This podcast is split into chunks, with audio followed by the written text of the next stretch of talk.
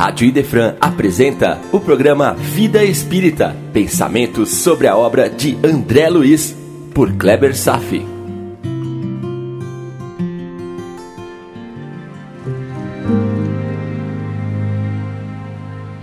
Olá, amigos, vamos seguir em frente fazendo uma consideração sobre o prefácio de André Luiz.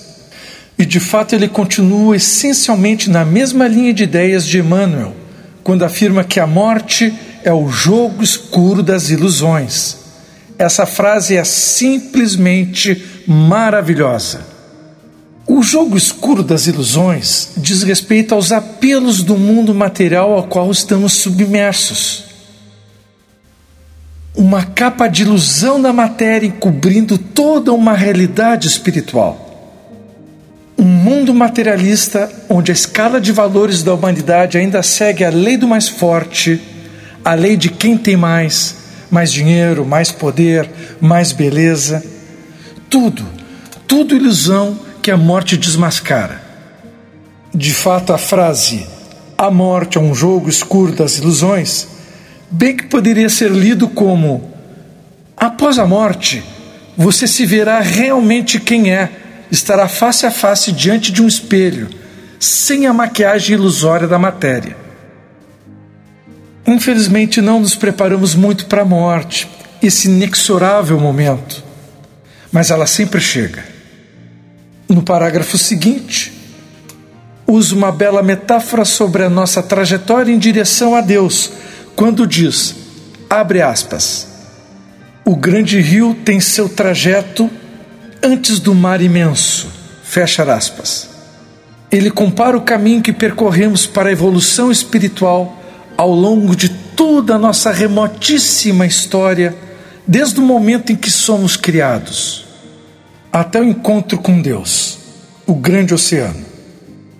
Compara os caminhos que as águas percorrem desde as suas vertentes até os oceanos.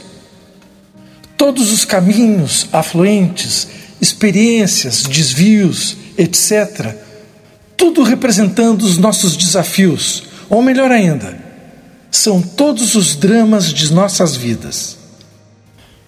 E esses dramas são necessários para despertar todos os valores essenciais, induzindo a metamorfose para a vida espiritual superior. E esta corrida não pode acontecer apenas numa simples existência física. São necessários milhares e milhares, milhões de anos, numa linha de tempo que abranja a eternidade a coisa toda é bem mais complexa, não é verdade? Mas vamos entender e assimilar essas ideias ao longo do tempo. Em seguida, André Luiz nos lança dois enormes desafios que nos provocam verdadeiros calafrios.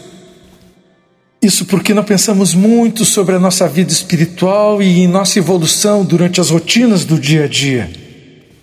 O primeiro desafio é quando ele nos reajusta uma noção de tempo para um entendimento mais real. Esta noção de tempo vou chamar agora de tempo espiritual, ok?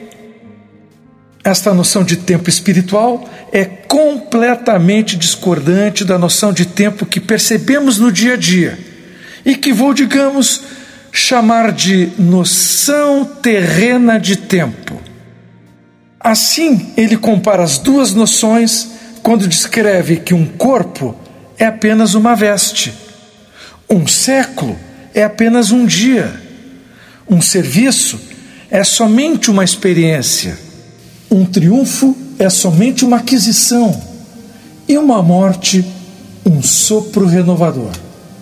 E continua, abrindo aspas.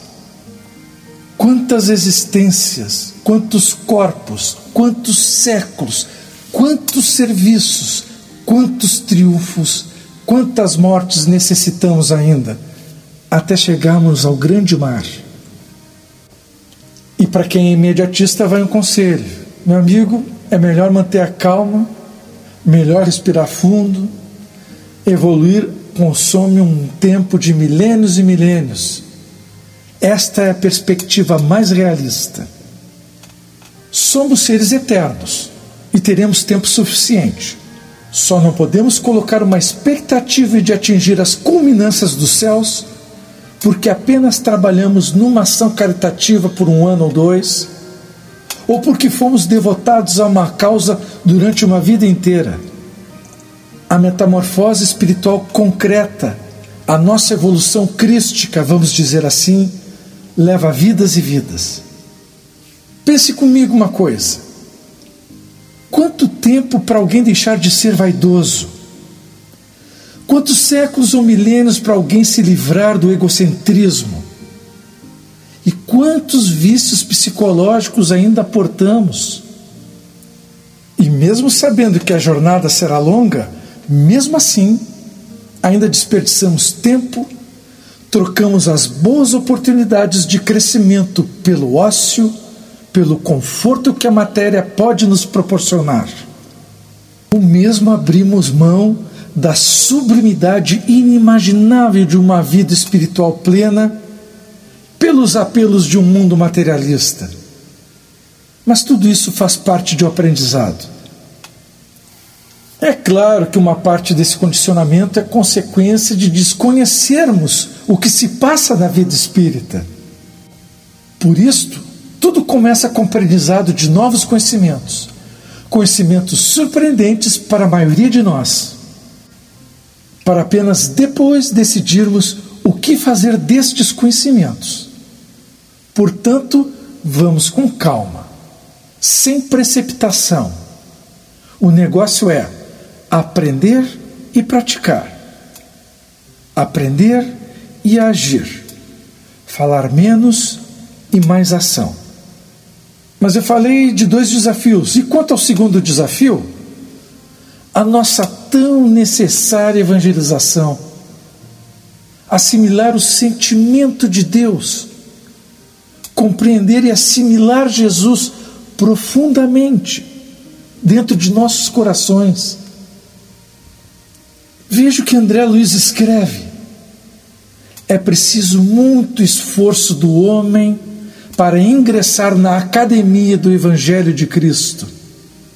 Fecha aspas. Meus queridos amigos, acho que muito esforço é um eufemismo. André Luiz está suavizando as palavras. Provavelmente ele não queria nos assustar. Mas, na verdade, evangelizar requer um tremendo esforço de transformação para o bem um trabalho interior contínuo, um trabalho interior permanente. De fato, não é muito fácil ser cristão, não. Olha que por alguns anos eu fui treinador de empresas, eu sou um mestre em neurolinguística, eu tenho uma especialização em leitura não verbal. Dominando um pouco essa área e lendo muitos temas escritos, eu vejo disseminado pela sociedade a ideia da mudança fácil. Basta pensar positivo que você vai mudar. Não é bem assim, meu amigo. E quem avisa é o teu irmão aqui. Quem avisa, amigo e irmão é. Não é fácil operar mudanças. Requer concentração, tempo esforço. Mas acompanhe esse raciocínio. Por outro lado, Viver uma vida miserável com todos os sofrimentos que cercam o mundo de um espírito aprendiz, que no caso representa a grande maioria de nós, também exige enorme esforço. Olha que não é fácil viver os sofrimentos distante de um conforto espiritual, viver atolado e sufocado pela própria decrepitude moral. Meus amigos, se é difícil vencer, crescer, evoluir, também é difícil se manter na miséria. As coisas não são fáceis. Ou seja, para qualquer direção que alguém coordene sua atenção, seja para o bem, seja para a ignorância, vai demandar muito esforço para trilhar o caminho. Porém, porém, como todos teremos a oportunidade de aprender e verificar, o esforço dirigido para o alto normalmente se acompanha de ânimo, perspectiva se acompanha de fraternidade, de amor. Por quê? Porque esta força motivadora, ela é criada e dirigida até nós pela permanente atenção dos espíritos superiores. Sim, eles nos dão todo o suporte que precisamos através das suas influenciações. Eles estão ao nosso lado permanentemente. E esta é apenas uma das atividades da espiritualidade superior. Eles nos proporcionam proteção e bons conselhos, e também nos fazem sentir a sua presença a partir daquelas inexplicáveis sensações de bem-estar que captamos deles. Então, mesmo ao custo de muito esforço, todos podem sentir aquela subjetiva emoção de felicidade que, em regra, acompanha o candidato nas escolas de Cristo. Até o mais iniciante e inexperiente aprendiz terá sensação de felicidade quando compartilhar, a partir da sua própria conduta reta, a presença invisível dos benfeitores espirituais. É claro que a persistência no mal também atrai outros tipos de espíritos influenciadores e indesejáveis. E em meio a este mar de influência estamos nós mergulhados, decidindo quais caminhos a trilhar, com plena liberdade de escolha, que caracteriza a lei natural do livre-arbítrio.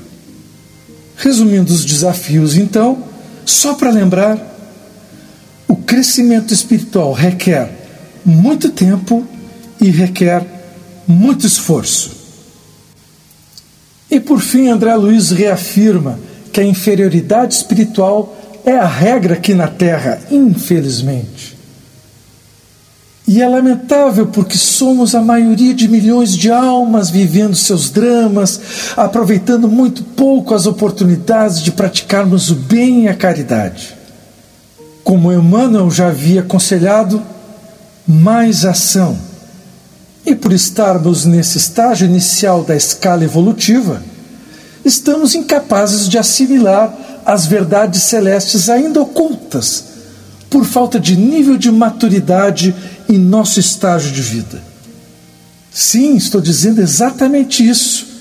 Existe uma relação direta entre a maturidade espiritual e o grau de acesso a conhecimentos avançados. Que interessante isso, né?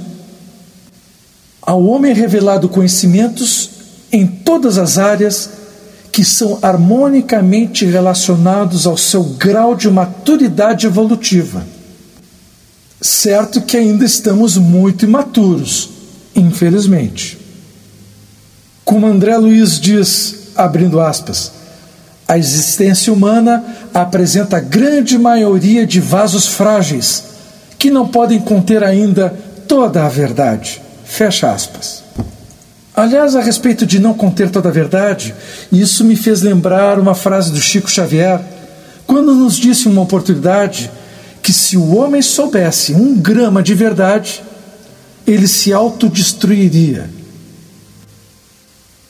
Então ainda temos muito que amadurecer. E na medida do tempo, então, novas revelações nos serão apresentadas. Vamos trilhando todos os passos, aprendendo e buscando aplicar novos aprendizados, assim vamos nos desenvolvendo aos poucos. E então, nas palavras de André Luiz, abrindo aspas, que os vasos se fortaleçam, fecha aspas. Continuaremos no próximo programa analisando o capítulo 1, nas zonas inferiores. E você, gostou? Cadastre-se no WhatsApp para obter os textos. Prefixo 51 99 308 8894. Indique para um amigo de coração que talvez se interesse por esse estudo. E lembre-se de que você poderá tirar dúvidas pelo e-mail programa Vida Espírita, tudo junto e sem acento, gmail.com. Obrigado mais uma vez pela audiência na Rádio Defran e tenham todos uma boa vida.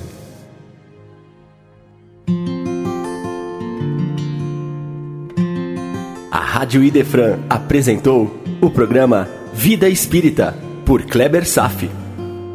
Todas as terças e quintas, às nove da manhã, com reapresentação aos sábados, na íntegra, também às nove. Programa Vida Espírita